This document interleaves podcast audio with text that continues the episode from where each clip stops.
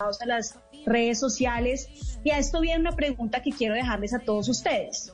Al momento que ustedes cojan una actividad, cualquiera que sea, en ese tiempo libre que tiene, debe preguntarse en qué nos está aportando esa actividad, qué estamos haciendo en nuestro tiempo libre, ¿está aprendiendo usted algo nuevo?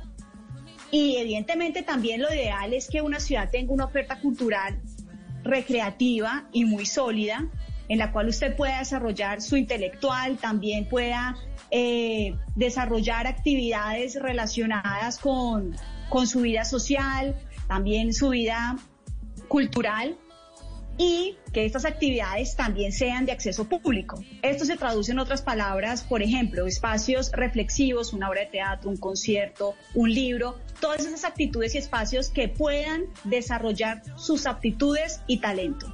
Y para esto quiero cerrar que si la sociedad conociera un poco más de arte, también demandaría, exigiría buenas cosas en relación a esto, buenas películas, por ejemplo. Mientras no exista esta clase de demanda de las personas, seguirán escogiendo bajo influencias de la sociedad o bajo influencias también del mercado actual. Pues con esta buena reflexión de la onda cultural de Gracie Fuentes llegamos al final de nuestro programa. No sin antes recordarles que el próximo lunes estaremos conectados con ustedes a la misma hora desde Blue 4.0 para acompañarnos en ese lunes festivo. Nos fuimos. Mónica, chao. Chao, tengan un fin de semana bonito, descansen, nos conectamos el lunes. Además, oyentes, recuerden que hay muchos eventos este fin de semana, sobre todo el lunes. Por la noche estarán con nosotros, pero disfruten de los eventos que van a ver eh, como Colombia cuida a Colombia. Sí, feliz, feliz viernes, feliz fin de semana, disfruten mucho el lunes festivo y toda la programación que hay que está buenísima. Y a ustedes no se muevan, quédense conectados con Blue Radio porque sigue el andén. Buenas noches.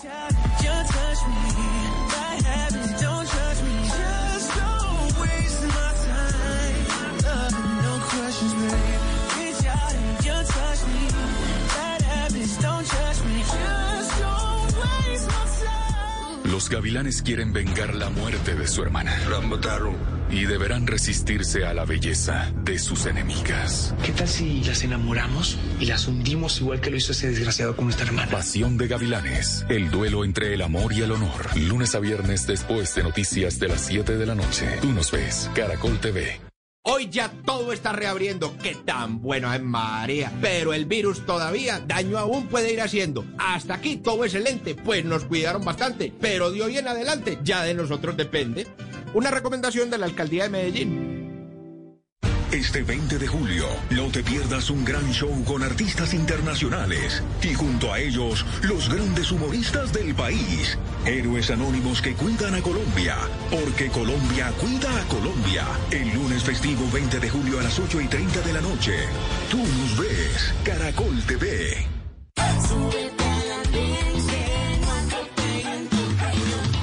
El Andén, viernes a las 10 de la noche en Blue Radio y bluradio.com.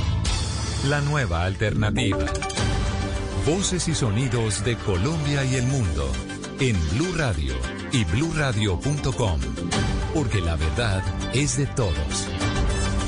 10 de la noche, 3 minutos, las noticias en Blue Radio. La Comisión Interamericana de Derechos Humanos pidió a Colombia que investigue los casos de violencia sexual que se han registrado en el país contra las menores de edad indígenas y condenó el asesinato de la niña de 9 años el día de ayer en Choco. Los detalles los tiene Isabela Gómez.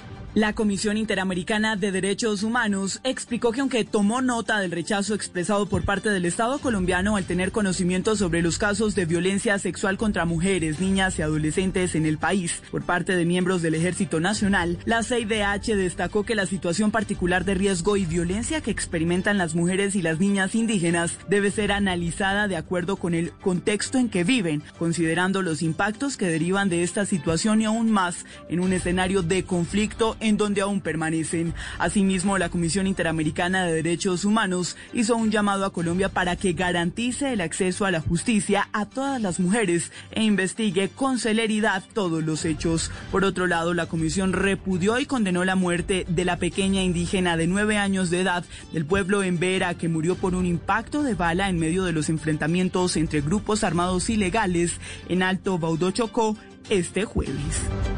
Isabela, gracias. Y a pocos días de la elección de la mesa directiva del Senado, un grupo de ciudadanos envió un derecho de petición en el que advierten un posible conflicto de intereses en la elección de Arturo Char como presidente del Congreso. Los detalles los tiene Kenneth Torres. Previo a lo que sería la elección de Arturo Char como presidente del Senado, un grupo de ciudadanos envió un derecho de petición al que solicitan al presidente de la corporación Lidio García y a todos los 108 senadores para que informen si tienen alguna relación con las empresas o negocios del grupo de la familia Char. El escrito, que es de nueve hojas, fue radicado en correspondencia del Senado y en las próximas horas tendría que ser respondido la solicitud de los peticionarios en los que está Ariel Ávila. Que la información que se tiene es que varios de los congresistas hoy día recibieron préstamos o algún tipo de servicios eh, por parte posiblemente de, del sistema empresarial de los chat. También está Camilo Enciso. Estamos convencidos de que la democracia colombiana no puede quedar capturada, cooptada por los grandes grupos económicos del país, por los intereses de unos pocos las oficinas de los congresistas, también la de Jurídica del Senado y la Comisión de Ética están analizando lo enviado por los peticionarios. Kenneth, gracias. Y el gobierno asegura que la minería ilegal es casi tan grave como el narcotráfico y buscará endurecer las leyes penales a través de una ley. La información la tiene Marcela Peña. Este lunes 20 de julio, el ministro de Energía, Diego Mesa, y varios de sus compañeros de gabinete van a radicar ante el Congreso un proyecto de ley que le va a poner cárcel no solo a la minería ilegal, sino también a los demás eslabones de esta cadena. Esto es un flagelo que ha golpeado al país, que es tan grave como el narcotráfico y no se ha perseguido como se debe perseguir. Durante un foro de KPMG, el funcionario dijo que la apuesta de su equipo es formalizar a los pequeños mineros, a la vez que le da un impulso a los grandes proyectos de minería, entre ellos las minas de oro de Buriticá, Gramalote y Soto Monte y la mina de cobre de Quebradona. En estos cuatro proyectos, el gobierno espera una inversión extranjera directa de 4.500 millones de dólares en los próximos dos años. Gracias, Marcela. Y la defensa del empresario colombiano Alex Saab, señalado de ser testaferro de Nicolás Maduro, impugnó ante un tribunal la orden de extradición hacia los Estados Unidos ya avalada por el gobierno de Cabo Verde y así intentar detener el proceso. Los detalles los tiene Santiago Martínez. Es un documento de 60 páginas aproximadamente donde se detalla y se intenta respaldar legalmente la tesis de que el barranquillero Alex fue detenido en Cabo Verde ilegalmente el pasado 12 de junio. Los abogados, donde está el famoso Baltasar Garzón, presentaron este recurso ante el Tribunal de Apelaciones, que es la instancia que justamente tomará la decisión final de extraditar o no a Saab a Estados Unidos. Recordemos que el colombiano venezolano tiene un proceso judicial abierto en tribunales de la Florida por supuestamente lavado de activos por 350 millones de dólares. La defensa argumenta que Saab tenía derecho a la inviolabilidad personal como enviado especial de Venezuela en tránsito por Cabo Verde. ¿Cuánto puede durar este proceso? Pues fuentes judiciales caboverdianas indicaron a la agencia EFE que los procedimientos ahora iniciados ante este tribunal de apelaciones pueden tardar al menos tres meses debido a los numerosos pasos de las partes que las partes pueden dar en defensa de sus respectivos intereses. Desde Caracas, Santiago Martínez, Blue. Santiago, gracias. Y este domingo se ejecutará el vuelo del deporte que en principio contaría con 183 personas. Hoy se confirmó que tres deportistas no van a poder subir al avión Cristian Marín, quienes no pueden viajar. Los afectados son el atleta Diego Palomeque, el judoka Francisco Valanta y el nadador Jonathan Gómez. Los tres han dado positivo por COVID-19 y no estarán en el vuelo que partirá el próximo domingo y estará arribando a suelo europeo el 20 de julio. Blue Radio dialogó con el presidente de la Federación Colombiana de Atletismo sobre la situación de Diego Palomeque. Ramiro Varela lamentó lo sucedido con su deportista nos toca indudablemente redoblar esfuerzos para dar asistencia personal, individual, médica y seguimiento permanente para que nuestros deportistas de alto rendimiento y más aún cuando están clasificados a los Juegos Olímpicos Tokio 2021 están en una elite profesional que puedan superar estas dificultades. Diego Palomeque sin duda se ha convertido en el último tiempo en uno de los atletas más importantes del país. Su especialidad ha sido relevo 4x400 y estaba planillado para iniciar la gira por el viejo continente compitiendo en España y Portugal. Noticias contra reloj en Blue Radio. 10 de la noche, 9 minutos, las noticias contra reloj en Blue Radio. La noticia en desarrollo, el diplomático estadounidense Bill Richardson se reunió en Caracas con el presidente Nicolás Maduro para pedir la liberación de varios de sus connacionales detenidos, un propósito que no logró. La cifra, la pandemia de COVID-19 superó en México los 330 mil casos y los 38 mil muertos, al sumar 7.257 contagios y 736 fallecidos en el último informe diario que entrega la Secretaría de Salud de ese país. Y quedamos atentos a los hackers involucrados en el pirateo de las cuentas de Twitter de alto perfil esta semana, que eran jóvenes amigos sin vínculos con el crimen organizado, según informó el diario The New York Times. Son las 10 de la noche, 10 minutos. La ampliación de estas noticias en blurradio.com. Quédense con el andén. Esta es Blue Radio. En Bogotá, 89.9 FM. En Medellín. 97.9 FM. En Cali, 91.5 FM. En Barranquilla, 100.1 FM. En Cartagena, 1090 AM. En Bucaramanga, 960 AM. En Pereira y el norte del Valle, 89.2 FM. En Tunja, 103.1 FM. En Villavicencio, 96.3 FM. En Armenia, 89.2 FM. En Norte de Santander, 97.7 FM. En Neiva, 103.1 FM. Y en Córdoba, 96.0 FM. También en bluradio.com.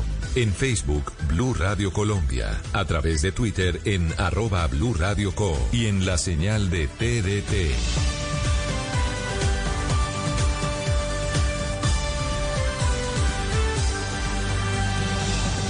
Blue Radio, la nueva alternativa. Estás escuchando Blue Radio. Es momento de ver las estrellas o leer las páginas de un buen libro. Es tiempo de cuidarnos y querernos. Banco Popular, siempre se puede. Hoy miles de policías cuidan las calles, cientos de médicos salvan vidas y millones de cajeros con su compromiso y dedicación entregan su servicio a todo nuestro país. Son acciones como estas las que hacen que días como hoy sean extraordinarios. Banco Popular, hoy se puede, siempre se puede.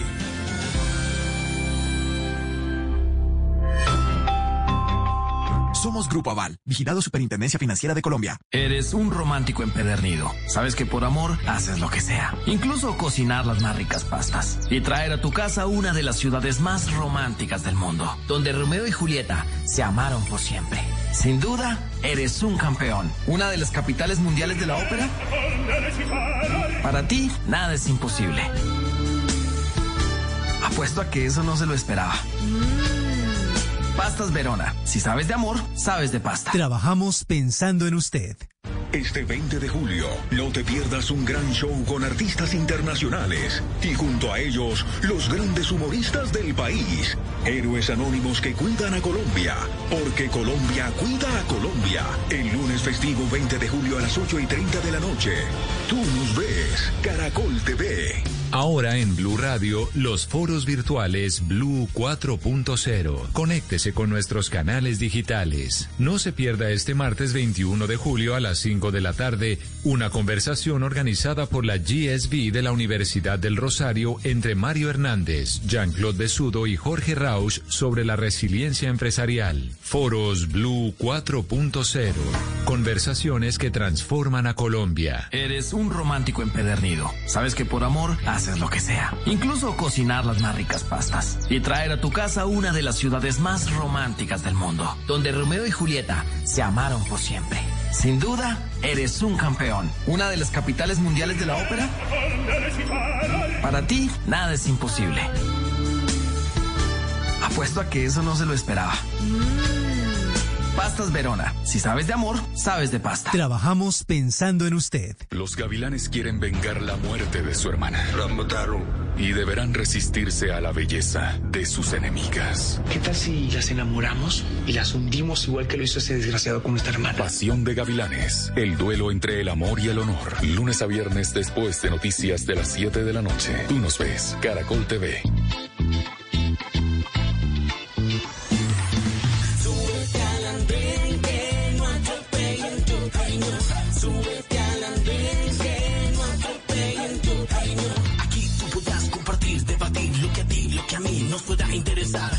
Muchas voces unidas en una, nadie te viene a callar. Hey, ¿cómo va tu país? ¿Cómo va la economía? ¿Cómo ve la sociedad. Y hey, ¿qué tú puedes decir? Si te inquietan te preguntan, solo ven,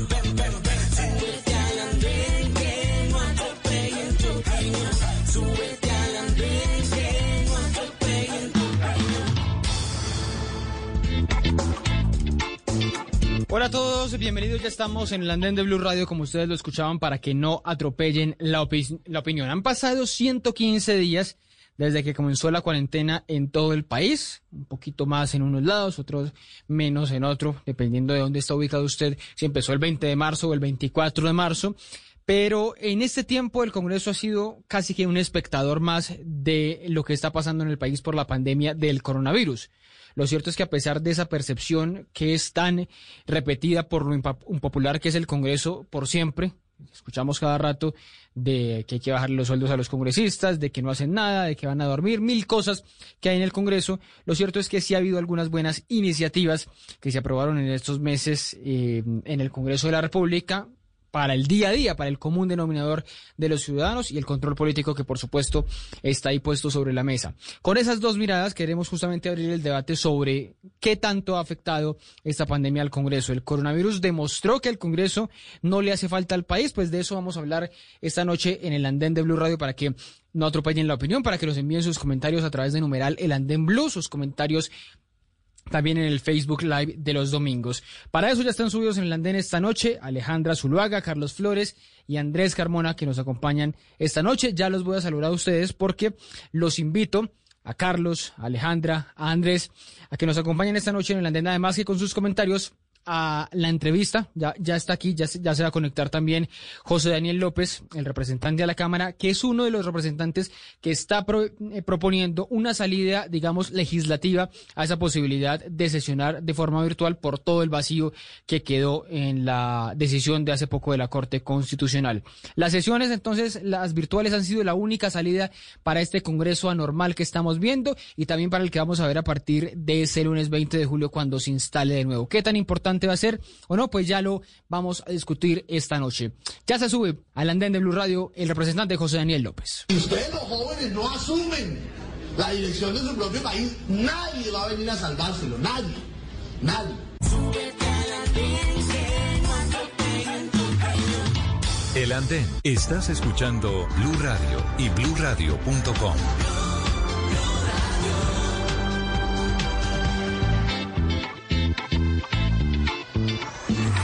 Bueno, vamos a hablar un poquito del Congreso virtual, Congreso que vuelve justamente este fin de semana a sesionar, que se instala, con obviamente con la eh, particularidad de que va a ser diferente, de que van a empezar a aplicarse la virtualidad. Ahora sí vamos a ver cómo se ponen de acuerdo los congresistas después de lo que decidió la Corte Constitucional la semana pasada. Miren, a la ministra del Interior la semana pasada, bueno, hace varias semanas, cuando estaban todavía en Congreso, se le escapó decir, este sí que jode, hablando de un congresista.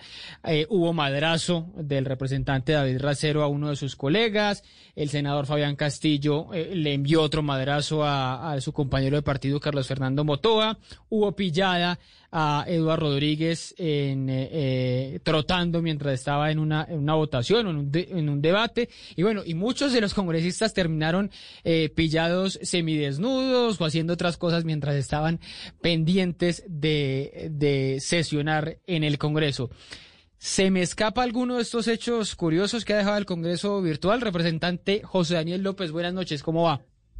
¿Qué hubo, Ricardo? Buenas noches, gracias por la invitación. Un saludo a toda la gente del Andén Blue.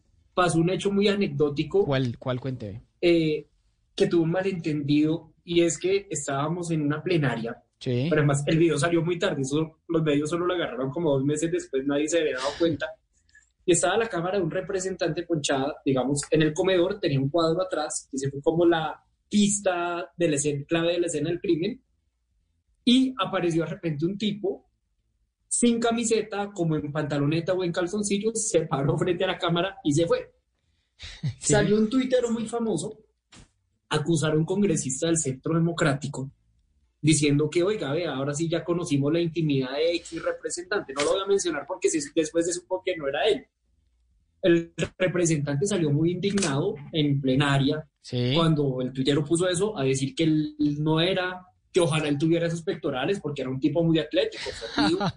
pues resulta que era el hijo del representante José Caicedo de Cundinamarca, que es deportista, que venía de trotar, eh, pues estaba acalorado, pasó, además no estaba, digamos, en una oficina, Estaba en la casa. de su casa, Claro. pasó, se quedó viendo el computador, se dio cuenta que estaba la sesión encendida y se fue. Nadie se dio cuenta como un mes después, pero ahí Caicedo tuvo un muy buen gesto y fue que invitó al hijo a la plenaria virtual y el mismo hijo dijo que era él, que mil excusas, pero pues que entendieran que estaban en la Y es casa. que Caicedo no, estaba. Caicedo no estaba en ese momento al lado del computador. No, no, no, pues él se paró al baño, Ah, pasó el hijo y pues salió el hijo ahí en, en paños menores. Yo el problema que he tenido, Ricardo, es que tengo un gato siamés. Eh, los gatos siameses hablan muchísimo, ellos por todo hablan y ya ha salido en varios programas de radio. El otro día en la Asamblea de Cundinamarca intervino, intervino en Comisión Primera. Es que esto de mezclar la casa con el trabajo, pues se Sí, presta es- pa- eso es pa' otro nivel. vaina. Eso es otro Es nivel. otro nivel. Y el gato se le mete que se le hace, porque he visto muchas imágenes del gato encima del teclado, ¿no? Esas, esas, Sí, esas de las típicas. ¿También? ¿También la ha hecho? No, por el, por el calor. Sí, se trata de parar encima del teclado, la verdad sí lo alcanzo a quitar, pero habla por todo. Yo creo que, digamos, acá quien nos oiga o nos vea y tenga gatos y a meses no me dejará mentir.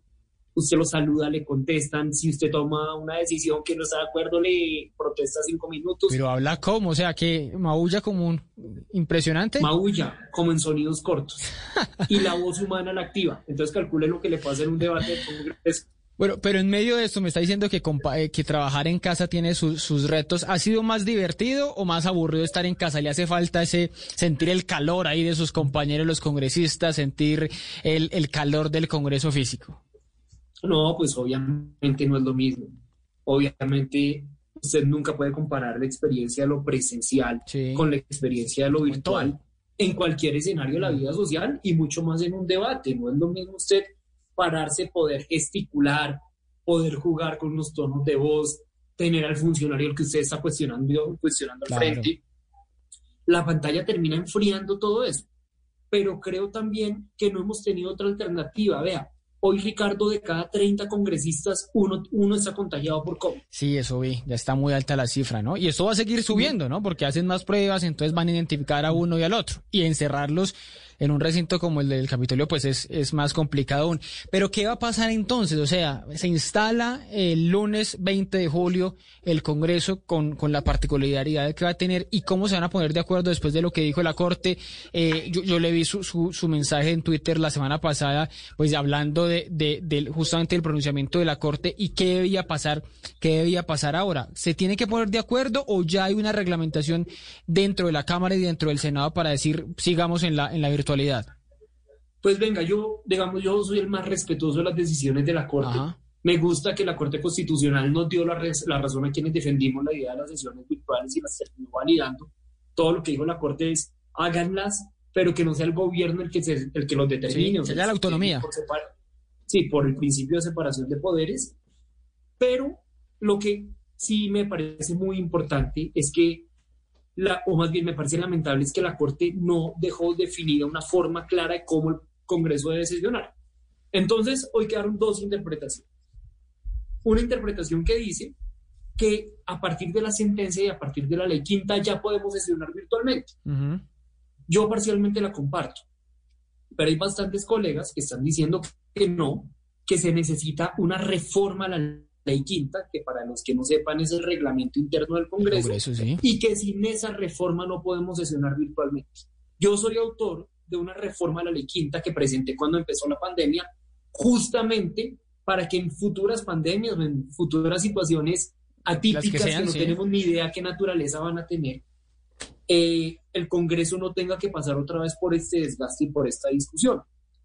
Le pedí al gobierno que citara sesiones extra para agilizar la discusión de ese proyecto, que ya aprobamos en dos debates y al que le faltan dos debates en el Senado.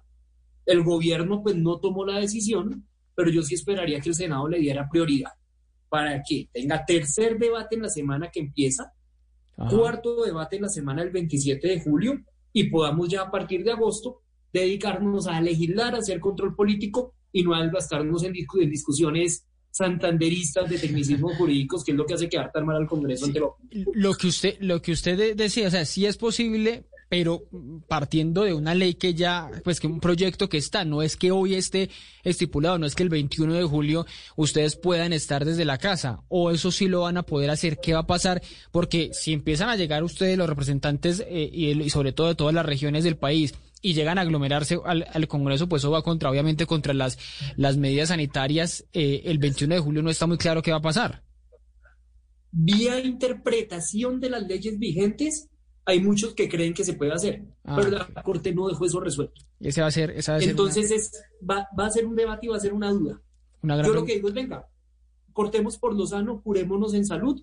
Hay un proyecto de ley al que solo le faltan dos debates, saquémoslo rápido y con eso vamos todos tranquilos y no volvemos a tener discusiones jurídicas, sino nos dedicamos a lo importante, a trabajar y a producir temas de la, sobre todo con esta pandemia y esta crisis económica tan complicada. Además, por eso que quedó tan abierto de la Corte, digamos, el magistrado Rojas trató de, de aclararle un poquito diciendo, o, o lo trató de aclarar de lleno, pero hubo muchas voces que decían que no, de que supuestamente se había, se había anulado todo lo, lo aprobado, pero eso ya quedó, digamos, chuleado por ahí. Falta ver es de aquí en adelante, si sigue en la virtualidad, qué pueda pasar. Pero le quería preguntar, y si quiere ya, ya hablamos de, de, de qué pasó en el Congreso este, este tiempo, pero le quería preguntar, ¿siente con esa falta de, pues, con la falta de presencialidad, pero también con la falta de esos debates eh, álgidos, importantes que, que, que veíamos en el Congreso presencial, que el coronavirus terminó demostrando que, que el Congreso es un poquito innecesario, es un poquito inocuo, es un poquito inútil para, para, para la sociedad? Pues vea, yo lo que, digamos, un Congreso es indispensable Ajá. para cualquier democracia. La democracia no es simplemente la sucesión de elecciones, la democracia es la existencia de, la- de un principio de separación de poderes, con ramas del poder independientes, autónomas, que se hace un contrapeso.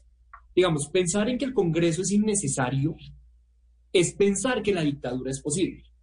Y ese es un camino que Colombia definitivamente no puede tomar. Sea una dictadura de extrema derecha o una dictadura de extrema izquierda, del signo ideológico que sea. Pero sin Congreso hay dictadura. ¿Cuál es el problema, creo yo?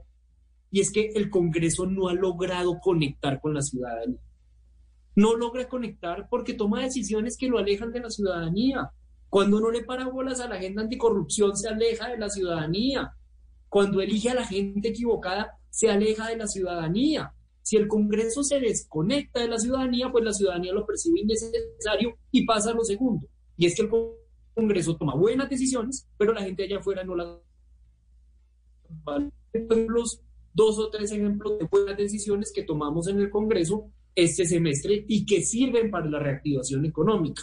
Una ley de Mauricio Toro, que es la ley de, de pago a plazos A plazos justos, justos, que sí. permite que permite, Ricardo, que a los pequeños y medianos empresarios las grandes plataformas no les paguen al cabo de tres meses, de seis meses las facturas, sino que se las paguen al cabo de mes y medio. Eso para reactivar la economía de las pymes va a ser una ayuda.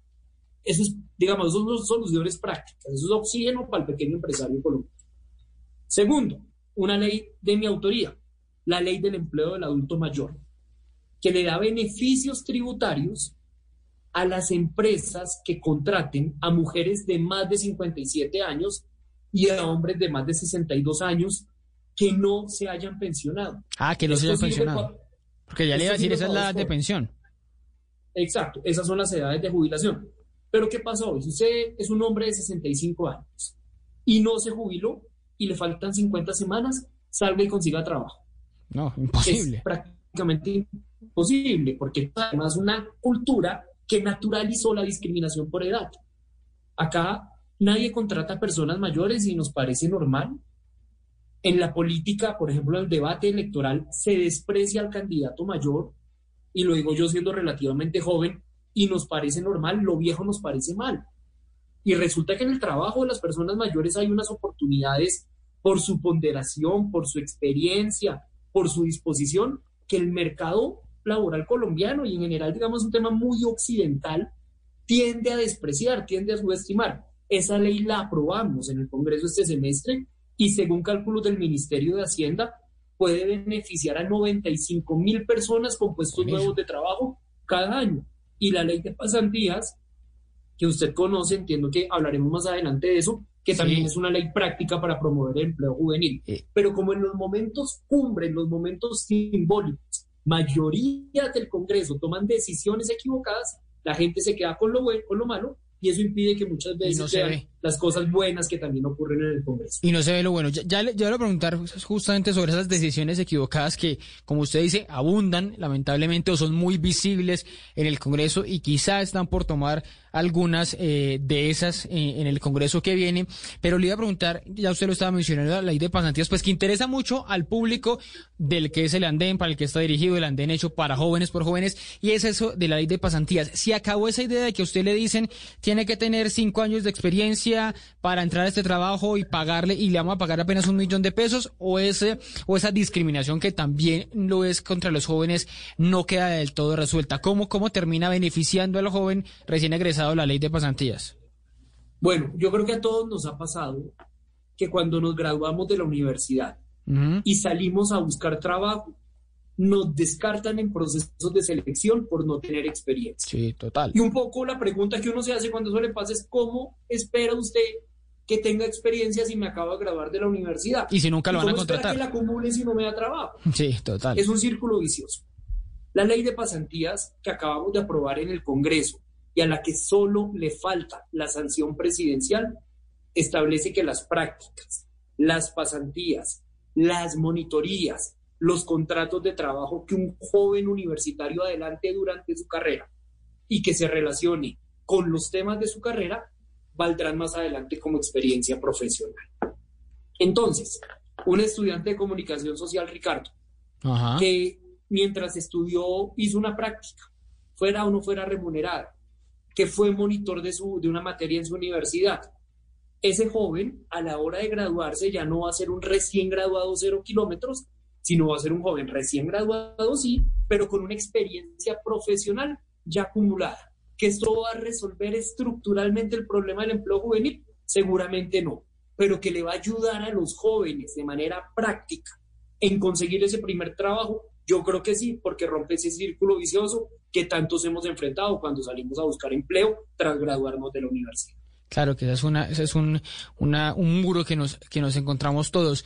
Pero, eh, ¿qué falta para, digamos, usted me dice que falta la sanción presidencial, pero, digamos, el estudiante que va a entrar ahora, eh, así sea de manera virtual, como va a tocar en muchas cosas, ya puede empezar a acumular esos, esos, eh, esas semanas, esas horas, esos meses, al final los pone en su hoja de vida y los, lo tienen que comprobar de alguna manera. ¿Qué va a hacer el estudiante que, que puede empezar a hacer esto el, este semestre que, que comienza y, y cómo lo tiene que presentar al final cuando, cuando vaya a postularse para un trabajo?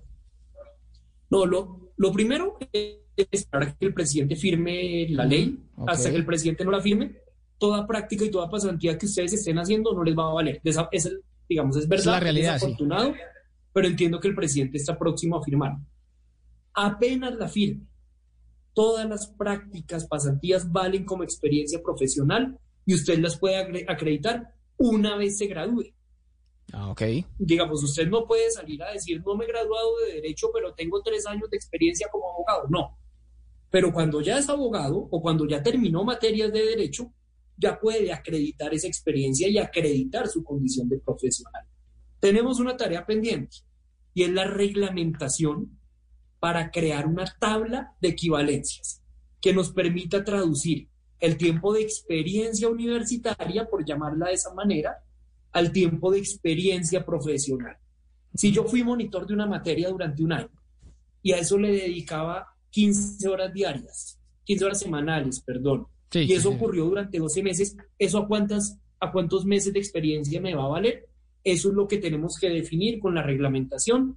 Ya iniciamos las mesas de trabajo con el Ministerio del Trabajo, con el Departamento Administrativo de la Función Pública y el Gobierno Nacional se comprometió conmigo a sacar esa reglamentación a la mayor brevedad. Pero lo cierto es, y este es el mensaje clave para quienes siguen el andén, es que una vez el presidente firme, seguramente esas prácticas, pasantías del semestre que arranca en julio, así sean virtuales, les van a valer como experiencia profesional y esa sin duda es una muy buena noticia. Para que usted no le pase la misma de que termina y, y hizo muchas cosas y nada vale, solo arranca de ceros cuando tiene únicamente el cartón. Oiga, mi representante, hablemos, usted me estaba diciendo ahora de las decisiones que alejan al Congreso de la, de la ciudadanía y creo que están por tomar una, a mi juicio, que puede ser en ese sentido. ¿Le molesta, le incomoda qué tanto sí o no que con tantos cuestionamientos eh, alguien como el senador Arturo Char vaya a ser el presidente del Senado? Yo sé que usted está en Cámara, pero esa candidatura, ¿cómo la ve? ¿Qué tanto le,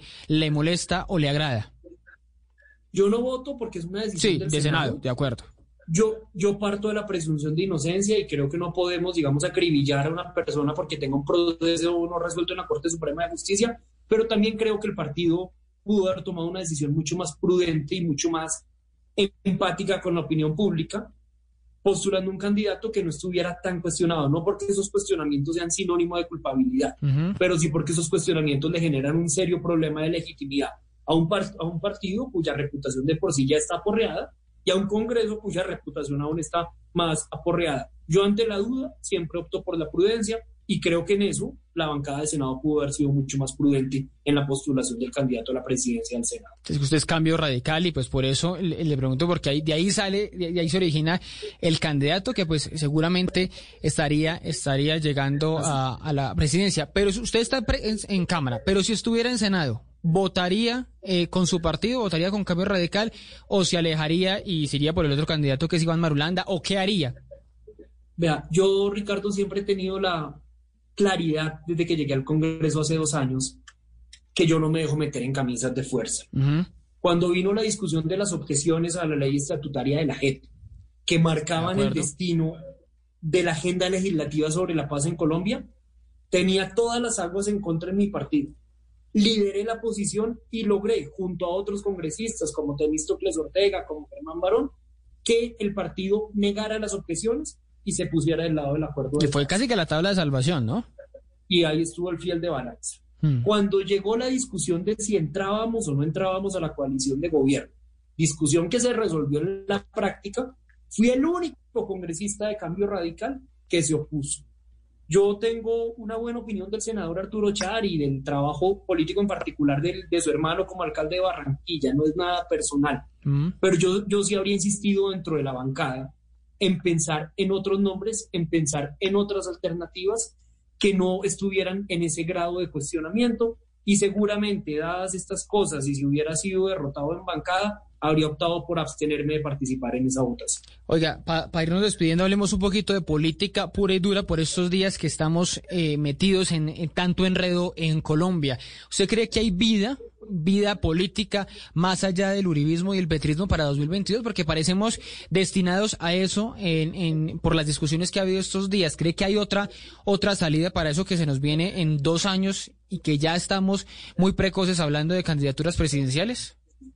Pues tiene que haberla, Ricardo. Yo no puedo creer que Colombia esté condenada a la polarización y a vivir entre una cara y otra de la misma moneda. El uribismo y el petrismo son igual de mesiánicos, igual de intolerantes frente a la diferencia. Priorizan en la misma proporción sus fines políticos por encima del respeto a la institucionalidad. Son lo mismo, son autoritarismos en versiones distintas. Yo creo que acá hay un reto fundamental de construir una candidatura presidencial de centro político, con una candidatura presidencial que privilegie la evidencia como base para tomar decisiones en lo público, más que, la- más que el discurso ideológico, que prefiera tender puentes, atizar las orillas, que prefiera buscar consensos en lugar de aprovecharse de la polarización y del disenso. Creo que tenemos que recuperar la ecuanimidad como el centro del debate en lo público. De eso se trata ser de centro. Y Colombia demostró en la elección del año pasado que prefiere las opciones de centro, que prefiere las opciones nuevas y de centro. Y yo creo que al petrismo y al uribismo los une no solamente una forma dogmática, ideologizada, polarizante de entender la política, sino que son las dos caras de la misma moneda de la vieja política. Y acá de lo que se trata es de construir un camino del medio, un camino de centro, con caras distintas y que sea alternativa, vuelvo y digo, para esas dos caras de la misma. Oiga, ¿y me dice algún nombre, algunos nombres que quisiera ver en la campaña del 2022, ya que usted me está mencionando algunas características? Pues hay uno que a mí me gusta mucho, pero creo que él no le gusta tanto la idea, que es Alejandro Gaviria. Sí, ya mí me me encantaría imaginaba. que Alejandro Gaviria fuera candidato presidencial. Eh, entiendo que hay otros nombres interesados. Sé que en el centro de algún modo lo trata de representar Fajardo, pero no deja de parecerme un poco insípido. Tibio, como le dicen. sí, como tibio. Digamos, y yo creo que la tibieza no es ser de centro, la tibieza, desde el centro hay que tener valentía para asumir centro y, para, y para correr riesgos. Eh, pero creo que parte de la crisis del centro político es la falta de nombres, justamente.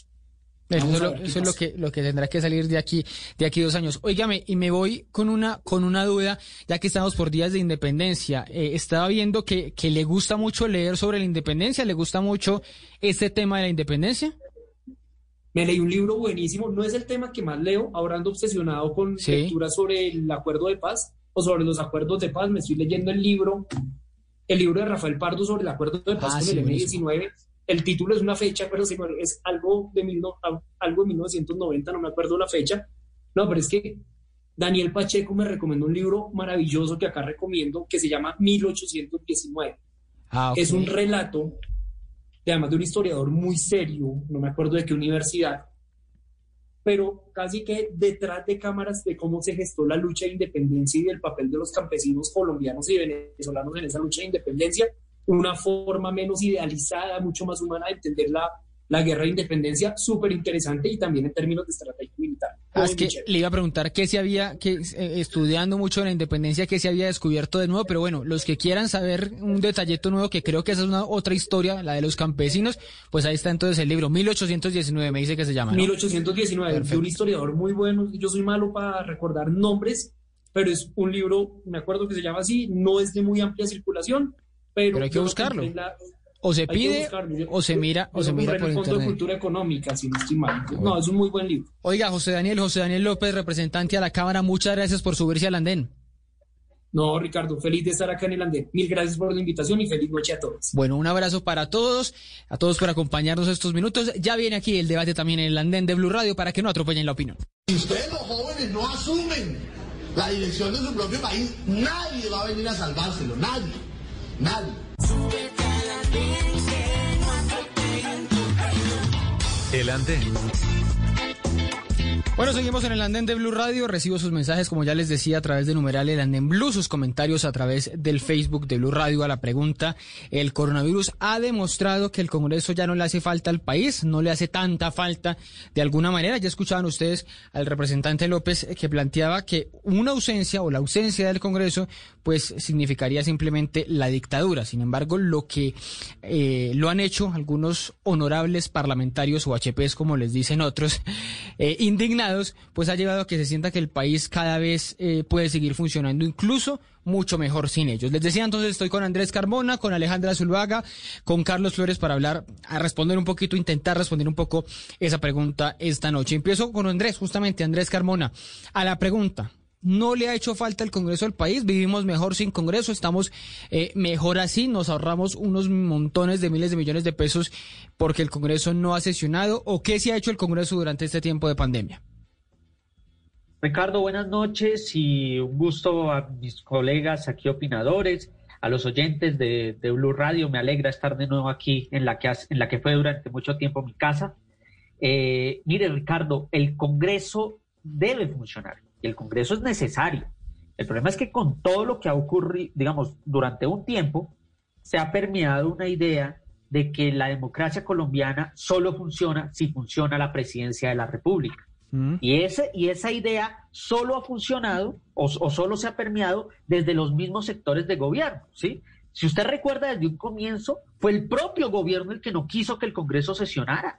Fue desde un comienzo que, el que el Congreso no quiso que sesionara, ¿sí? Entonces, de una forma muy autoritaria, el gobierno dijo, no, yo no tengo ningún problema con que el Congreso no sesione, yo declaro de emergencia económica, saco leyes a través de decretos, ¿sí? Y el Congreso no importa si no sesiona o si nada. Recuerde que estábamos a punto de iniciar las sesiones ordinarias de la segunda parte de la legislatura que terminó el 16 de, de marzo, cuando iniciamos la- el confinamiento y la cuarentena. Sí, y en vez de encontrar una solución que en muchos países ya se había encontrado, que era o operar de forma semipresencial o garantizar las medidas de bioseguridad para que los congresistas pudieran trabajar y hacer control a las acciones del gobierno, pues el gobierno se lavó las manos y dijo, a mí no me importa. Fue hasta que hubiera una presión que el gobierno incluso buscó la, la salida más fácil, Y fue, pues bueno, entonces yo les expido un decreto y con ese decreto los convoco a sesiones virtuales. Y aún así con las sesiones virtuales comenzó siendo un problema, porque las sesiones virtuales comenzaron siendo eh, peor que el programa del gobierno de las seis de la tarde, ¿sí? Porque entonces era ¿Por qué? una- eran, eran dos horas, las sesiones eran dos horas Ah, ok. escuchando al gobierno nacional y media hora de los congresistas de la coalición de gobierno a la daban sesiones al gobierno. Solamente hasta un y medio después pudo hacer el primer debate de control, solamente un mes después. Entonces, sin duda, la que el Congreso de la República Solo, solo un mes después dice usted que pudo hacerse ese control de, la de- base de la político. Póngale usted un mes después, un mes después de supuestamente tener que iniciar las sesiones del Congreso, iniciamos las sesiones Ajá. virtuales.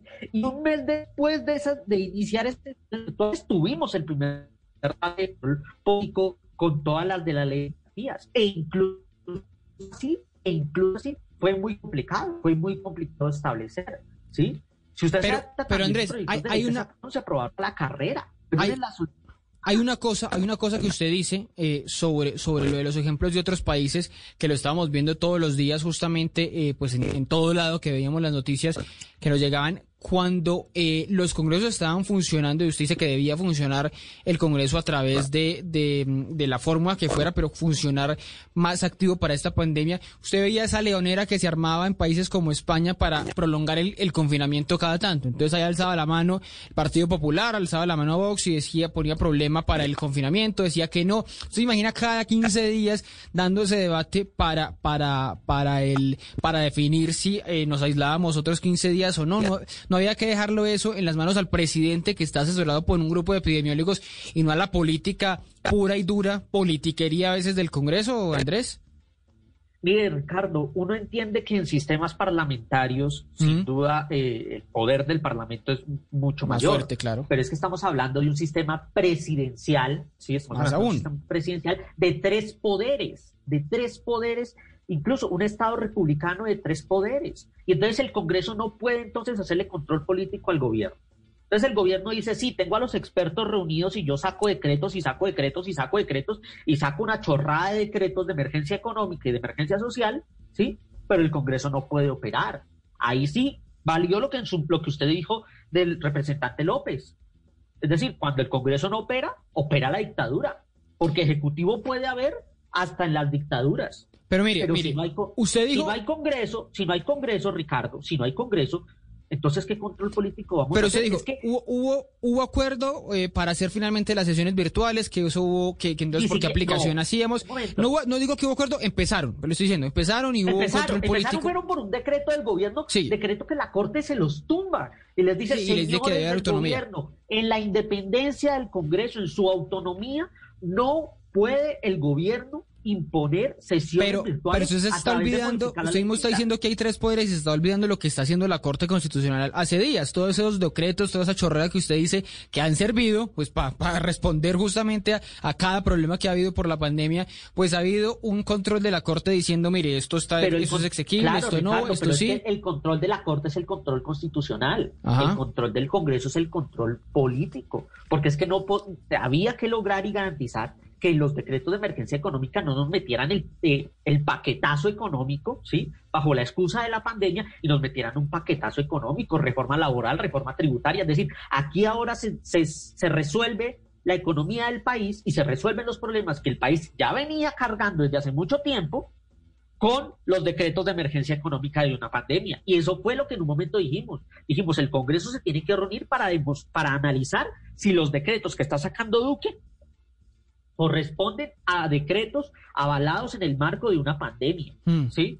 Analizados, ¿sí? Es decir, yo entiendo que el gobierno nacional tiene unos expertos, pero tampoco podemos demeritar la labor del Congreso de la República. Miren, en el Congreso hay personas muy valientes y de, y- y- y de calibre hasta incluso científico, como el, por ejemplo, el senador Juan Luis Castro, de la Alianza Verde, ¿sí?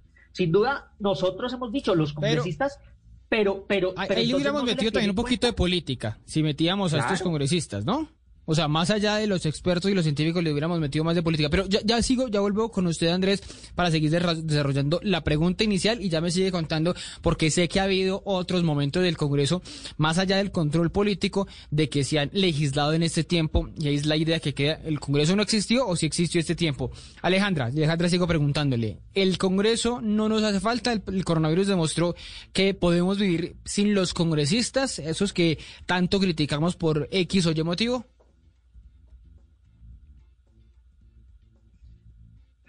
No te escuché, pero me imagino que te estás dirigiendo sí, a mí. Sí, sí, sí, ahí te escucho. Okay, okay, okay. Sí, se trabó un momentico la, la, la, grabación y pues el internet. Yo sí creo que esta situación de la pandemia como que nos ha revelado una situación que quizás antes ya habíamos visto con el Congreso. Ajá. Por ejemplo, pues esa rigidez del Congreso. O sea, yo también coincido un poco con lo que estaba diciendo Andrés en que, en que esa demora y quizás yo lo catalogo catalogo como una rigidez del Congreso para adaptarse a esta realidad que sí. a todos nos tocó como flexibilizarnos, ¿no? Pero el Congreso se demoró, se demoró para tomar esas decisiones y fue, hubo muchas fricciones para que llegaran pues a ser como el primer debate de control político casi que después de dos meses de haber tenido que, que iniciarse esas sesiones, ¿no? Entonces coincido un poco con Andrés en este sentido. Eh, y otra cosa que me parece también tremendo es eh, que ahorita pues Duque ha tenido vía libre para decretar, para decretar y, gobernar pues a punta de decretos sin un Congreso efectivamente que le haga contrapeso. Yo también coincido en ese sentido en que, en que el Congreso, el rol que tiene el Congreso pues es de hacerle también contrapeso. Uno de esos roles es hacerle contrapeso al gobierno y en este sentido no hemos visto mucho eso, o sea, al revés, hemos visto vía libre, cosa que eso perjudica un montón la democracia y yo creo que eh, frente a lo que dijo José Daniel, eh, pues es, es, es, cuestionable, pero, pero me pregunto, estamos viviendo en una dictadura moderna a la colombiana, ¿no? Eh, eso por una parte. Y por otra parte, en los debates de control político, pues yo los veo lo poco que he visto, porque sí. tampoco he estado como tan pendiente absolutamente de todas sí, es que está desaparecido el panorama un poco, el Congreso. Exactamente, pero esos debates de control político han sido más bien como, como rendiciones de cuentas, como de algunos funcionarios que han ido a, a pues, bueno, como asistir a estas sesiones pues, de, de, control, pero no ha habido como esa sustancia del control político sí. que tiene el Congreso, esa sustancia, esa seriedad, no la hemos visto pues en lo que fue este semestre Insisto, del solamente año. hasta abril se pudo hacer el primer debate. Pero, pero, pero y Castro. Ya, ya, vuelvo con, con, con eso, porque, pero no eso es parte también de lo mismo de que el Congreso no es, no se toma en serio las cosas y, y va a ser simplemente política eh, el, el, el, congresista de turno, o, o si había que, o si esperábamos un poquito más del Congreso en estos días, porque es que lo que no se pusieron de acuerdo fue algunos congresistas que decían yo no, a mí no me gusta o no estoy de acuerdo con las sesiones presenciales porque no y por qué no. Y Aquí todos nos toca, nos tocó adaptarnos a la pandemia, absolutamente a todos. Y yo me pregunto, el Congreso de la República, que los, que los escogemos todos por, pues, por votación popular, ¿cómo no se han puesto como en la tarea también de incomodarse un poco y decir como miércoles también nos toca ajustarnos y nos toca agilizar la cosa porque es que el país nos está necesitando, tenemos que hacer debates. O sea, es un tema ya más como de, de voluntad, digo yo, como por parte de todos los congresistas y, y, y siento yo que estamos en una coyuntura donde se tienen que como que realinear nuevamente como, como, como esas fuerzas en ese Congreso precisamente para que se den esos debates que necesitamos todos los colombianos y que observamos con un ojo muy crítico, eh, pues como la cantidad de decretos con los que se está gobernando y con la, a, la, a la que todos nos estamos sometiendo. Sí, sí, sí, Alejandra. Pero entonces, la, la, pregunta, ¿el Congreso sí le hace falta obviamente al país o pasa de acá? O sea, po podemos vivir sin él todo ese tiempo porque hemos visto gobernar al presidente con unos decretos que, que ha pedido, pues también habrá eh, espacio para que debatamos qué tan buenos o qué tan malos han sido, pero ha habido gobierno en este tiempo sin el Congreso. El país ha seguido funcionando sin el Congreso. No es, no es una demostración de que eh, la labor de ellos se está volviendo secundaria en estos momentos de algo tan crítico. La, quizá el reto más crítico que hemos vivido en la en el último siglo? Yo, es cierto, es cierto que hemos estado, pues, o sea, que hemos estado como sobreviviendo y todo ha estado como, como quizás como nublado por ese tipo de decisiones, información que no conocemos, que no, no todo el mundo conoce, ¿no? Eh, y yo creo que el, Congreso tiene que sesionar y tiene que tener, o sea, tiene que tener la fuerza independientemente de la coyuntura en la que nos encontremos, que es bastante crítica. O sea, nuevamente insisto en que a todos nos ha tocado replantearnos una cantidad de, de, cosas y de decisiones. El Congreso tiene que estar presente y en este momento es más cuando tiene que tener ese rol de, de, de contrapeso al gobierno por la libertad que está teniendo el gobierno para poder tomar todas las decisiones que está tomando. Puede que esto, este, este semestre pues hayamos, se haya, haya funcionado la, la, cosa mientras se adaptaban y todo, pero, pero ahorita, sobre todo en este tercer año del gobierno de Duque, necesitamos un Congreso, necesitamos un Congreso que esté presente, que haga un debate profundo, que independientemente del mecanismo y el canal por el cual pues vayan a, a sesionar y, y, hacer todo su trabajo, necesitamos ver que, esté, que estén haciendo su trabajo porque hay, hay una porción de la, de, la, de la sociedad que sí está viendo con un ojo muy crítico la, la, pues, la situación de todos estos decretos eh, del gobierno Duque, ¿no? Entonces, puede que hayamos funcionado durante estos meses, pero necesitamos, necesitamos presencia, necesitamos que estén presentes y necesitamos que se adapten con mucha más rapidez y con mucha más flexibilidad a todas las dinámicas que se están presentando como día a día con esta coyuntura. Que estén, que estén más activos, quizás la, la, la, el llamado que le hacen todos. Sigo con Carlos para cerrar esta primera parte de la pregunta que les hacemos a todos si el Congreso está haciendo falta y porque le quiero hacer una pregunta a Carlos específicamente sobre algo que había dicho Andrés. Pero la primera pregunta que le hago, el Congreso eh, ha estado un poquito ausente, ha pasado de agacha, estamos viviendo mejor sin el Congreso o con el Congreso más eh, debilitado durante estos meses, Carlos. Eh, gracias, Ricardo. Saludar a Alejandra, Andrés y por supuesto a todos los que en ese momento se suben al andén. Primero, antes de responder la pregunta, me gustaría aclararle a Andrés que el, el, Congreso no se demoró en, empezar a sesionar, a hacer el control político, porque haya el gobierno, digamos, puesto trabas para iniciar su, su, su, su, su de control político. No, fue porque el Congreso de la República, temeroso de iniciar sesiones, le pidió al gobierno que autorizara ese tipo de eh, autorizar ese tipo de sesiones virtuales mediante un decreto. De hecho, le puedo decir, Andrés, que las, la, la posición del gobierno nacional la posición jurídica, la tesis jurídica, era que no se necesitaba un decreto para habilitar al Congreso a hacer sesiones virtuales, sino que el Congreso podía hacerlo en su autonomía. Pero para darles tranquilidad ante algunos temerosos que, como decía Alejandra, no se adaptaron a la situación que estamos viviendo todos, a la cual todos nos tuvimos que, que adaptar, esas personas, para poder darles tranquilidad, se expidió ese decreto. Y no es que la Corte haya tumbado el decreto como tal, no, lo que dice la Corte es precisamente esa tesis, y es que no se necesitaba una autorización del gobierno para que se pudiese hacer la sesión virtual, sino que el Congreso podía hacerlo de manera independiente. Entonces eso, es muy importante aclararlo. Pero, pero hubo esa, porque, porque le preguntaré eso de algo que había dicho Andrés, entonces no hubo esa idea autoritaria de que el gobierno cerró el Congreso, de que no hubo Congreso por culpa del gobierno nacional que decidió mandarlos al encierro, porque digamos, había una directiva del gobierno que era todos teletrabajen en la medida de lo posible, que sigue, que sigue hoy vigente. Y él, y algunos congresistas lo interpretaron como simplemente estaban cerrando el Congreso de esta manera. Eso no fue lo que pasó o intentó el gobierno que pasara para gobernar tranquilo? En lo, en, lo en lo, absoluto, y de hecho siempre se le, se le sostuvo al Congreso que por medio de su mesa directiva que podían sesionar de manera virtual ellos mismos dentro de su autonomía. Sin embargo, repito, se expide el decreto para que aquellos que no querían adaptarse o aquellos que no querían dar los debates, que no querían hacer su trabajo y que querían impedir que se realizaran las sesiones, pues pusieron miles de trabas para que, para que se iniciaran sesiones virtuales. Entonces, entonces se demoró, Andrés, perdóname, pero yo te permití hablar. Yo te permití hablar entonces. Termine, Carlos, y ya le doy la palabra aquí a Andrés.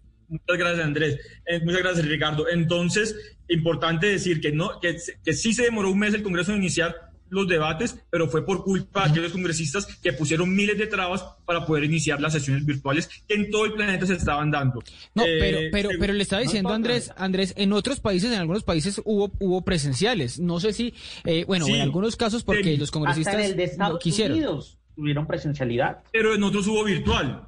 ¿Y eso quién lo tenía que definir? El Congreso de la República, no el Gobierno Nacional. Entonces, ¿quiénes son responsables? El Congreso que, como repito, decía Alejandra, no se pudo, no se supo adaptar a las nuevas realidades. Porque el Congreso podía, en su autonomía decir, sesionamos de manera semipresencial. ¿Podían hacerlo? Por supuesto que sí también. Podían también solicitarle permiso al gobierno para, hacer, eh, eh, para hacerlo de manera presencial. Tenían mil opciones para hacerlo y no lo hicieron. ¿Por qué? Porque no querían algunos congresistas, no todos, hacer su trabajo.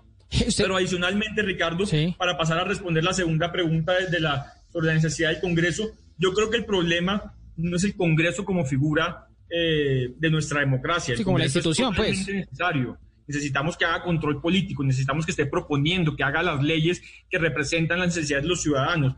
El problema no es el Congreso, el problema es este Congreso, para no generalizar a todos los congresistas, pero sí la gran mayoría de ellos que no quieren hacer su trabajo.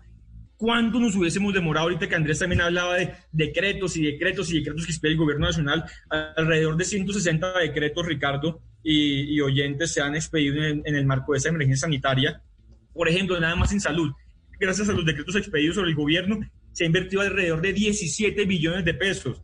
6.7 billones para mitigar la emergencia en, en, ampliar las camas de UCI, que tanto se ha hablado en esos momentos. 5.2 billones de pesos para el acuerdo de punto final. 1.6 billones de pesos para, para, para, sanear la deuda de las EPS y EPS, 2.7 billones para sanear la deuda de las ADRES, las dotaciones de, elementos de bioseguridad para los, trabajadores que tanto se ha hablado, se tenía presupuestado entregar 20 millones y ya, se han entregado 30 millones. En fin, hay cantidad de temas en temas sociales, familias en acción, ingreso solidario que beneficia a 3 millones de colombianos, jóvenes en acción, Colombia Mayor. No alcanzamos a eh, poder decir todas las medidas que Pero todo eso, todo eso por parte, Carlos. Y pero usted se imagina, Ricardo, para terminar, usted se imagina sí. es, todas estas medidas que acabo de decir o todos los 160 decretos que expone el gobierno nacional en estos meses de emergencia, cuánto se hubiese tomado el Congreso con el partido de la U, el partido Cambio Radical, el Partido Liberal, el Partido Conservador, pidiendo cargos y pidiendo contratos para, poder pasar estas leyes, no hubiesen pasado nunca, Ricardo. Entonces, entonces, claro que necesitamos al Congreso para concluir, claro que necesitamos al Congreso para hacer control político, para proponer este tipo de cosas, pero lo que se demostró en esta emergencia es que tuvimos un gobierno nacional efectivo que supo responder de manera oportuna y rápida a las necesidades de los colombianos, que seguramente faltan muchísimas cosas más, pero que se pudieron hacer muchas cosas que el Congreso de la República no hubiese podido hacer en muchos años. Pero no, estuvo mejor el gobierno o no, no se eh, desempeñó mejor el gobierno sin ese control del Congreso, independientemente si fuera decisión o no del, del eh, Ejecutivo haberlo dejado como eh, a un lado, no haber dado las garantías de alguna manera para, para que para que sesionaran, que fue el reclamo de muchos, porque dice eso, dice justamente, si no estaban en el Capitolio, si no estaba esa presencialidad, si no llamaban al funcionario a que hiciera control político, de lo que fuera. Un decreto muy polémico, el 444, el de la centralización de, de los recursos. No, no se esperaba que el gobierno, eh, que el Congreso hubiera le hubiera hecho control al presidente, al ministro de Hacienda, más, de forma más estricta, eh, antes de que saliera, por supuesto, la decisión de la, de la Corte Constitucional, o el decreto, por ejemplo, que le ponía un impuesto, el impuesto de, eh, el impuesto solidario, ese impuesto para los que eh, funcionarios que ganan más de 10 millones, todo eso no era necesario que le hubiera, le hubiera hecho un control más efectivo el Congreso y no pasara así derecho. Seguramente sí, claro que sí, pero repito, es que eso no fue culpa del gobierno, eso fue culpa de algunos congresistas que pusieron trabas, que quisieron torpear el, el, proceso para iniciar las sesiones virtuales, que no se quisieron o no pudieron adaptarse. Es responsabilidad de ellos no haber eh, podido iniciar eh, las sesiones virtuales. Claro que es necesario, pero Ricardo, miremos, repito, es necesario como figura republicana el Congreso de la República, pero iniciaron las sesiones virtuales y como decía Alejandro y como decía usted, fueron menos espectadores, llegaron fue a escuchar lo que a los funcionarios y qué, qué, qué protagonismo han tenido los congresistas de que iniciaron las sesiones virtuales en lo absoluto, muy poco. Únicamente salen para gritar cosas y para tratar de generar titulares de prensa en contra del gobierno, para responsabilizar, responsabilizarlo de todo lo que pasa en el país. Pero, ¿cuántas propuestas le han hecho al país en esta pandemia a los congresistas. Muy pocas, muy, muy pocas. Andrés, voy con Andrés. Me recuerdan acá, me recuerdan acá ley de, eh, eh, bueno, la que, lo que les estaba contando de José Daniel López, la que les estaba contando José Daniel López, la ley de pasantías, la ley de cadena perpetua, que es pues la, la reforma. También pasó la ley eh, de borrón y cuenta nueva bueno, la ley del carriel, que es así, es más inútil que cualquier otra cosa, pero bueno, hubo muchas discusiones en el Congreso, eh, a pesar de que pasaron de agache porque no, no, no había. ¿O usted cree, Andrés, que sí pasó, el, Congreso pasó de agache por culpa de los mismos congresistas? No, mire, Ricardo, primero, lo que dice Carlos se le escapa algo. Y es que el debate comenzó porque lamentablemente la ley quinta, que es la ley que rige al Congreso de la República, establece que el único escenario donde puede operar el Congreso de la República es el Capitolio Nacional. Eso es lo primero. Y aquí nos quisieron meter el cuento de que todo el mundo se tenía que confinar, ¿sí? Y nos dijeron, por favor, váyanse, váyanse, métanse, métanse en sus casas, háganlo todo virtual. Sin duda, estábamos, estamos en una pandemia y estamos en una situación muy delicada. Permítame terminar, Carlos. Pues, pero no era lo que había que hacer, Andrés, no era lo que estábamos pidiendo todos, confinarnos. ¿Qué fue lo que empezamos a decir? ¿Qué empezaron a decir La presión al gobierno para que... Dijeron, dijeron, así como aún así hay un grupo de colombianos que están arriesgando su vida, que son los trabajadores médicos, todos los, todos los que no se pudieron confinar, el Congreso en su responsabilidad tampoco se podía confinar. Pero el Congreso sí podía. O sea, ¿qué congresista no tiene un computador? ¿Qué congresista no tiene internet? Ricardo, Ricardo, vuelvo y repito, vuelvo y repito. No había el marco legal. La ley quinta no lo permitía. La ley quinta decía que tenían que ser sesiones presenciales, ¿sí? Pero en segunda medida dijimos, hombre, ¿cuáles son las garantías de estas sesiones virtuales? Entonces, Carlos dice que es una maravilla el Congreso virtual, pero también dice que es que el Congreso terminó siendo una rendición de cuentas del gobierno. Pues es que eso fue por los propios partidos duquistas y que hoy entran a la coalición de gobierno. Me causa curiosidad ver a Carlos criticando a Cambio Radical, al Partido Liberal, pero eso sí están felices a punto de nombrar a un tipo como Arturo Char como próximo presidente del Congreso y felices alabando y metiéndolos en el gobierno, ¿sí? Ahora sí, para unas cosas sí son del gobierno, para otras cosas sí no son. Entonces eso, eso, eso sí no puede ser. ¿Pero hay alguien de Arturo Char en el gobierno? ¿Ah? ¿Hay alguien de Arturo Char en el gobierno? Está Cambio Radical, está Fernando Ruiz, que es el ministro de Salud. ¿De Arturo Char hay alguien en el gobierno? Pero es que, pero entonces, fíjense, hace días le preguntaban a los de Centro Democrático, ¿y por qué van a nombrar a Arturo Char presidente del Congreso. No, pero, es que el señor Char es una maravilla de ser humano. No, pero si hay, si hay alguien del gobierno de, de, Char en el, en el Congreso, en el gobierno, el, viceministro de, de, Salud, Luis Alexander Moscoso, era el secretario de Salud. Era el secretario de, Barranquilla. De Barranquilla, de los Char, exacto, del clan Char, exactamente. por recordarme eso, Ricardo. Pero es que además, vuelvo y repito, aquí el problema no fueron los congresistas. Aquí el problema no fueron los congresistas. Aquí no le vengan a echar la culpa a los congresistas que incluso dijeron tenemos que ir a presencialidad y en la misma presencialidad decidir qué vamos a hacer. ¿Sí? En la misma presencialidad decidir qué vamos a hacer, porque es que así fue como se decidieron que los demás congresos del mundo, los que pudieron operar de forma virtual, tuvieron que decidir, vuelvo y repito, España, Reino Unido, hasta los propios Estados Unidos, fueron a decidir los paquetes económicos al Congreso, asumiendo el riesgo. Es que sí, claro, estábamos asumiendo un riesgo, pero es que son los representantes del pueblo, son los congresistas. Entonces, ¿qué pasó? Los mandaron para unas sesiones virtuales a través de un decreto impuesto, ¿sí? A través de un decreto impuesto. Pero que dice Carlos que era opcional, ¿no? Porque les habían dado la posibilidad de que fuera, eh, que la misma ley eh, quinta... La oficina legislativa, la oficina encargada de hacer el análisis jurídico del Congreso fue clara y lo dijo. En estos momentos la ley quinta no nos permite hacer sesiones virtuales. No nos permite hacer sesiones virtuales. Pero, pero eso es quedarnos en la, en la idea, voy con Alejandra que me está alzando la mano, eso no es quedarnos en lo que nos dicen siempre el santanderismo, vea, es que la ley dice esto y la ley dice lo otro. Entonces, si, si, si, si está esta ley, yo no me puedo mover para acá. Es como lo que hablábamos esta mañana, en mañana es lo del uso del tapabocas dentro del carro, por favor. Ricardo, la inoperancia no es de los congresistas que querían sesiones presidenciales.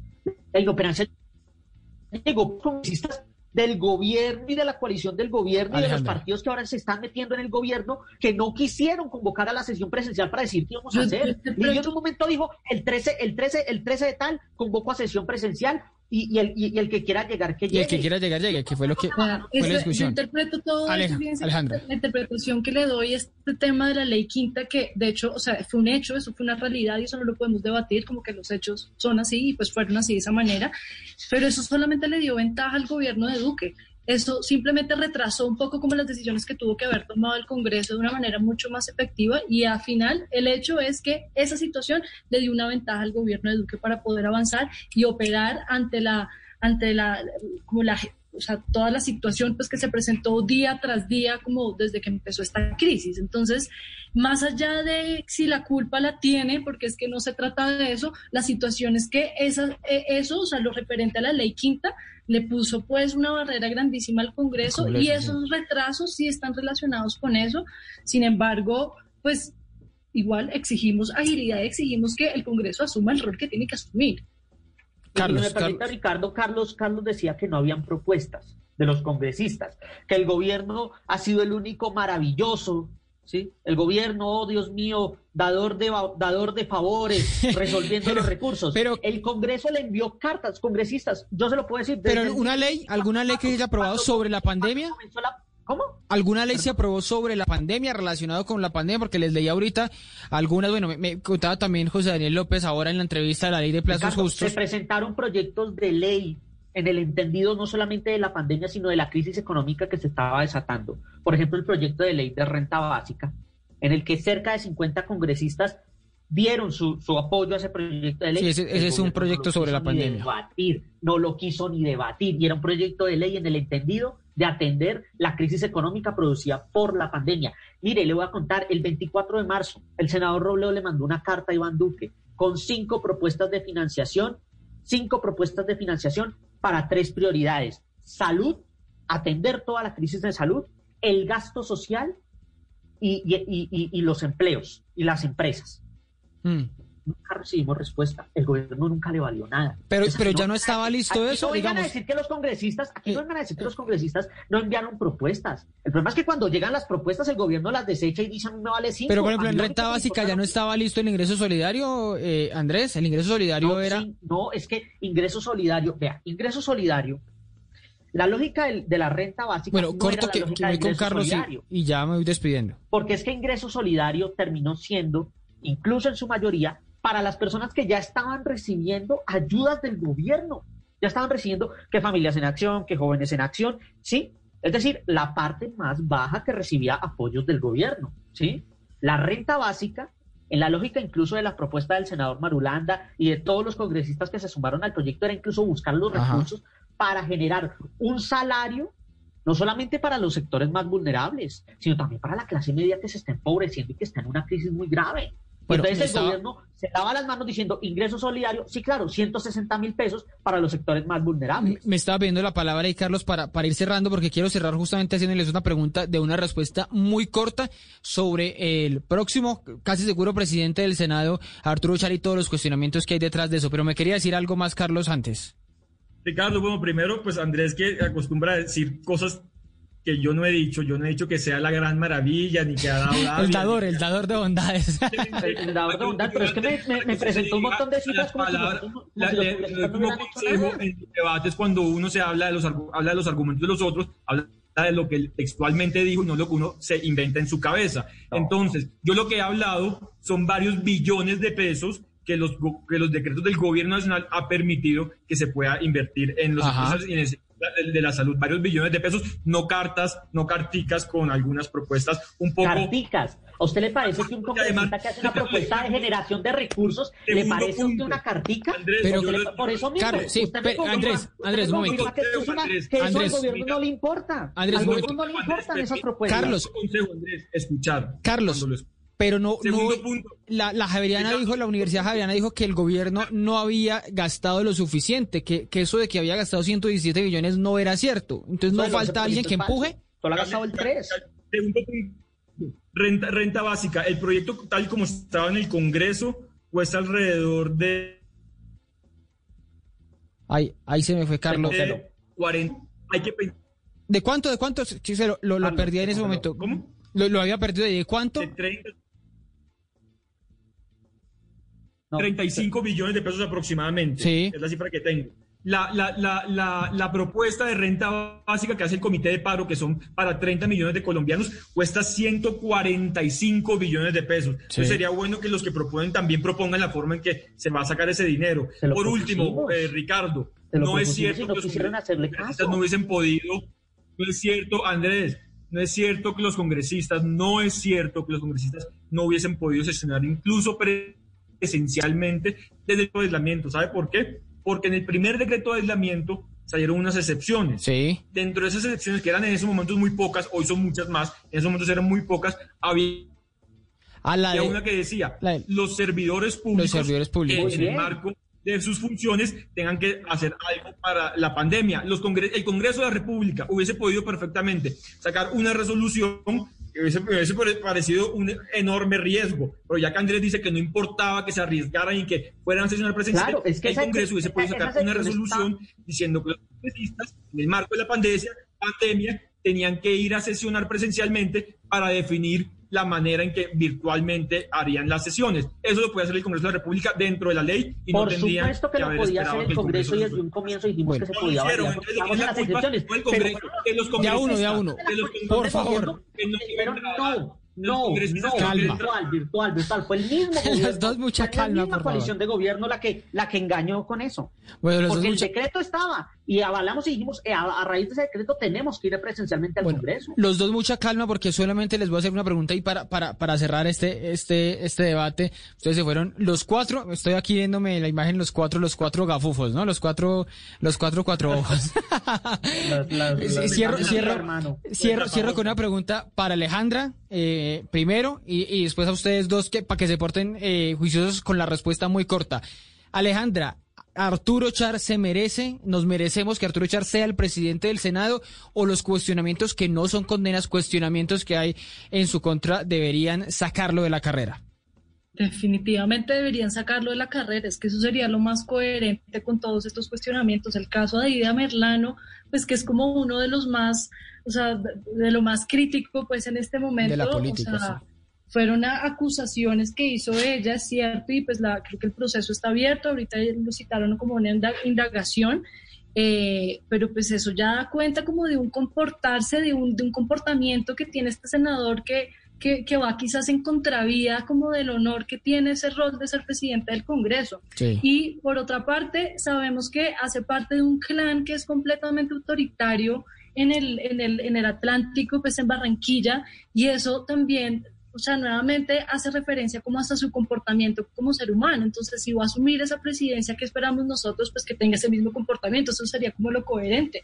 Y la otra cosa que también se cuestiona un montón, y de hecho tengo entendido que hubo como una, eh, una petición que le hicieron al, al presidente del, del Senado eh, recientemente, si no creo que fue ayer, eh, como un grupo de ciudadanos y, y, pues, de organizaciones eh, cuestionando un poco como la relación que tenían algunos senadores de cambio radical con el grupo empresarial Char. Eso también es muy cuestionable. Así los Entonces, conflictos de interés. definitivamente no nos merecemos una persona que tenga todo este bagaje en, en un cargo que es tan importante, un rol que re- realmente necesita como un liderazgo. Ah, bueno, y otra cosa, la otra cosa es que Arturo Char lo conocen como el, el- el músico frustrado, o sea, la gente se refiere a él como si fuera un músico Pago. frustrado y que va al Congreso casi que por obligación. O sea, todas esas cosas hablan también como de un comportamiento. De la personalidad, claro.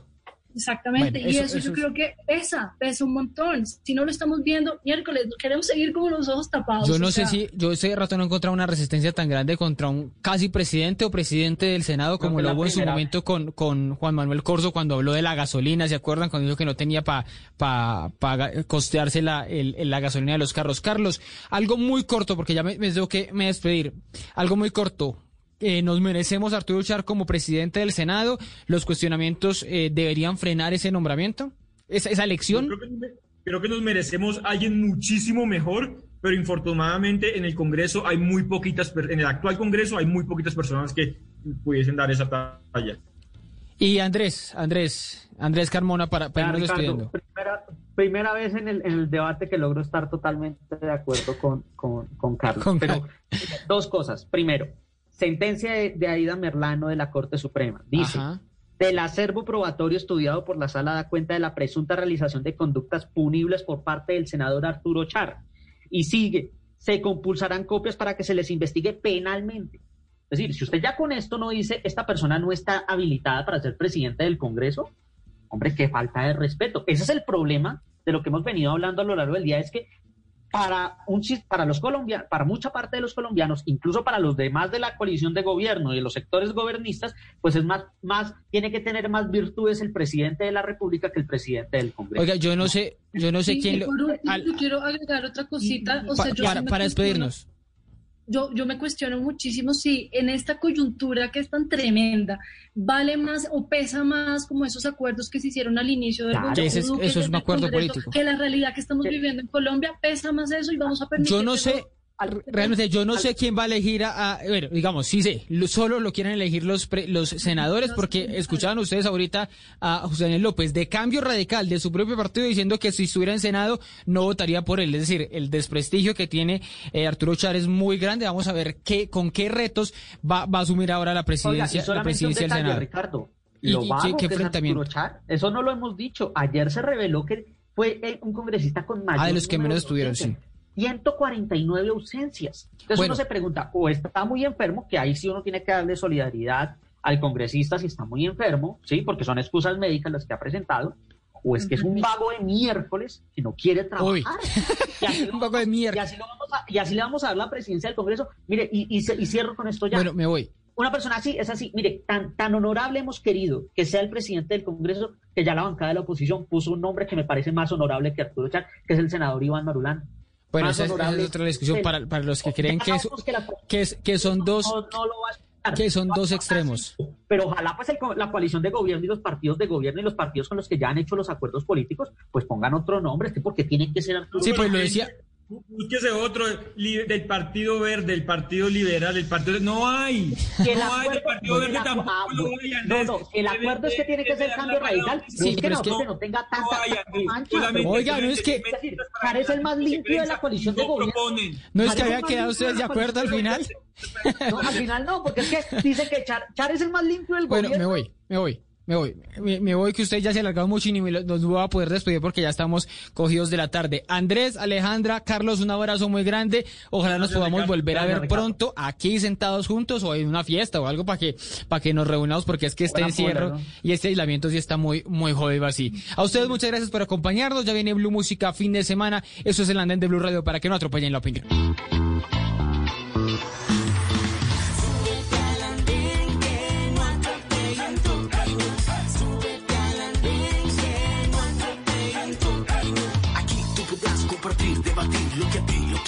Nos interesar.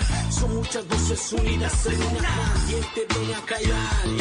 Hey, ¿cómo va tu país? ¿Cómo ve la economía? ¿Cómo ve la sociedad? Hey, ¿qué tú puedes decir? Si te quedas te pregunta solo ven, ven.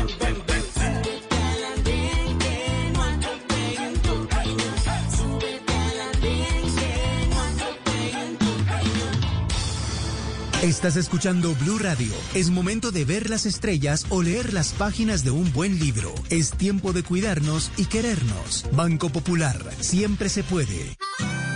Hoy miles de policías cuidan las calles. Cientos de médicos salvan vidas y millones de cajeros con su compromiso y dedicación entregan su servicio a todo nuestro país. Son acciones como estas las que hacen que días como hoy sean extraordinarios. Banco Popular. Hoy se puede, siempre se puede.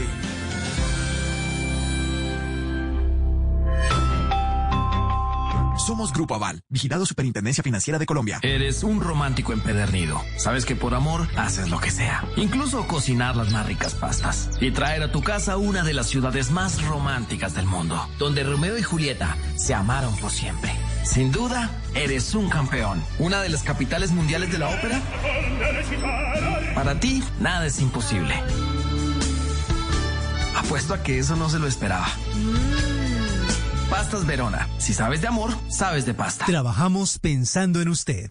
Este 20 de julio, no te pierdas un gran show con artistas internacionales y junto a ellos, los grandes humoristas del país. Héroes anónimos que cuidan a Colombia, porque Colombia cuida a Colombia. El lunes festivo 20 de julio a las 8 y 30 de la noche. Tú nos ves, Caracol TV. Este sábado en Travesía Blue, cazadores que no disparan, exhibiendo trofeos de un safari pero con esculturas de cartón. El profesor Salomón nos hablará de viajes astrales. ¿Existe la posibilidad de desplazarnos de manera consciente a otros lugares? Viajaremos con el actor Gonzalo Vivanco, quien nos llevará a conocer lugares fascinantes de Chile. Este sábado, después de las 3 de la tarde, Travesía Blue por Blue Radio. Porque viajar sin salir de casa también hace parte de la nueva alternativa. Travesía Blue por Blue Radio y bluradio.com. La nueva alternativa. Esta es Blue Radio. En Bogotá, 89.9 FM. En Medellín. 97.9 FM. En Cali, 91.5 FM. En Barranquilla, 100.1 FM. En Cartagena, 1090 AM. En Bucaramanga, 960 AM. En Pereira y el norte del Valle, 89.2 FM. En Tunja, 103.1 FM. En Villavicencio, 96.3 FM. En Armenia, 89.2 FM. En Norte de Santander, 97.7 FM. En Neiva, 103.1 FM. Y en Córdoba, 96.0 FM. También en bluradio.com. En Facebook, Blue Radio Colombia. A través de Twitter en arroba Blue Co. Y en la señal de TDT.